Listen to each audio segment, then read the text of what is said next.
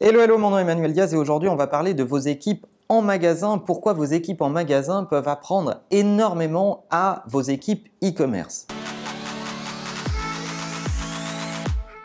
Dans l'expérience client qu'on étudie beaucoup chez Imakina, on a publié beaucoup de choses là-dessus sur notre blog que je vous invite à aller voir sur imakina.fr ou sur obsconso.fr dont j'ai parlé récemment dans un autre épisode. On observe souvent que dans l'expérience client, ce qui déçoit le plus le client, c'est le passage à la vie réelle. Il a vécu quelque chose de tout à fait fluide online, il a sélectionné son produit, il a sélectionné son canal de distribution, il vous a choisi parce que vous aviez le bon prix, le bon produit, que vous étiez capable de lui livrer dans le magasin qui est juste à deux rues de chez lui. Et dès qu'il va chercher le produit en magasin, là, c'est le grand tremblement, le niveau d'emmerde maximum qui commence parce que le produit est pas prêt, il est mal préparé, il doit attendre et il se dit ah ben, au final j'aurais dû venir directement en magasin.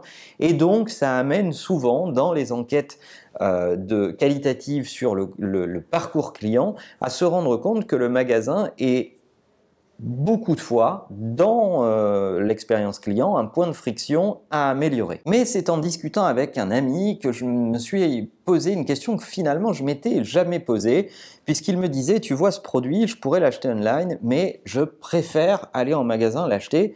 Et moi de lui dire, mais mais pourquoi et pourquoi tu perds du temps? En plus, c'est quelqu'un qui est relativement occupé, etc. Et lui de me répondre, ben en fait, mon commerçant, quand je vais acheter ce produit, il me demande pas mon nom, mon prénom, ma date de naissance, mon adresse euh, et tout un tas d'informations personnelles. J'achète mon produit, je le paye et je m'en vais. Ça m'a fait un premier tilt en me disant ouais c'est vrai qu'il a raison. Il y a beaucoup de commerçants qui demandent des infos de façon assez illégitime finalement pour acheter des, produits d'une grande banalité euh, et ça m'a choqué. Mais évidemment, parce que je suis vaillant et prêt à défendre le online et l'efficacité du online, je lui dis, mais tu as quand même des commerçants autour de toi qui connaissent des choses sur toi, euh, qui sont au moins tes commerçants de proximité, qui te voient passer en famille, avec tes enfants, euh, qui, avec qui tu as sympathisé.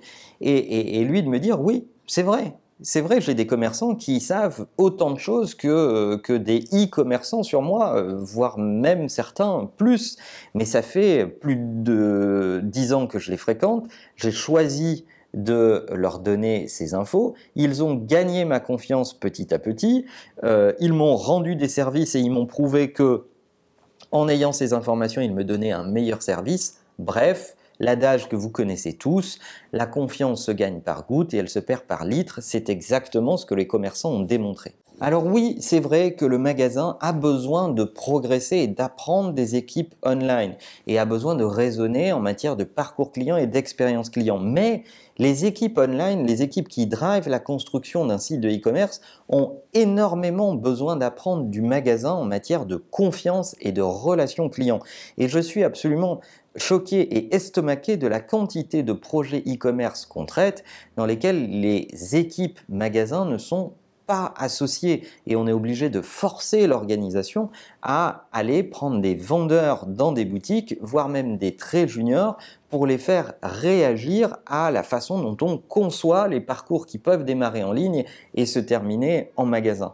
Et c'est vrai que ne pas associer vos équipes de terrain, c'est hypothéquer tout un raisonnement sur la confiance avec le client auquel elles, elles font face toute la journée parce que cette confiance, elles doivent la gagner et elles doivent démontrer qu'elles doivent être préférées, elles, équipe magasin, au online ou aux concurrents. Et donc, ils ont ce savoir-faire particulier et c'est dommage dans vos initiatives digitales et e-commerce de vous couper de cette connaissance dans l'entreprise. À titre d'information, je serais très curieux de savoir si certains d'entre vous ont eu des parcours parfaitement réussi entre online et offline. Si vous avez déjà senti une grande continuité et si oui, chez quelle marque? Expliquez un peu ce parcours, qu'est-ce que vous avez acheté online et, et qu'est-ce que vous avez récolté comme expérience offline? Est-ce que vous avez été des fois euh, surpris euh, dans le bon sens du terme par certaines marques qui ont mis du soin dans cette, euh, dans cette relation et dans ce parcours euh, sans friction aucune. Racontez-nous vos expériences, vos plus belles expériences de commerce dans les commentaires. Et en attendant, n'oubliez pas que la meilleure façon de marcher, c'est de vous abonner. À bientôt.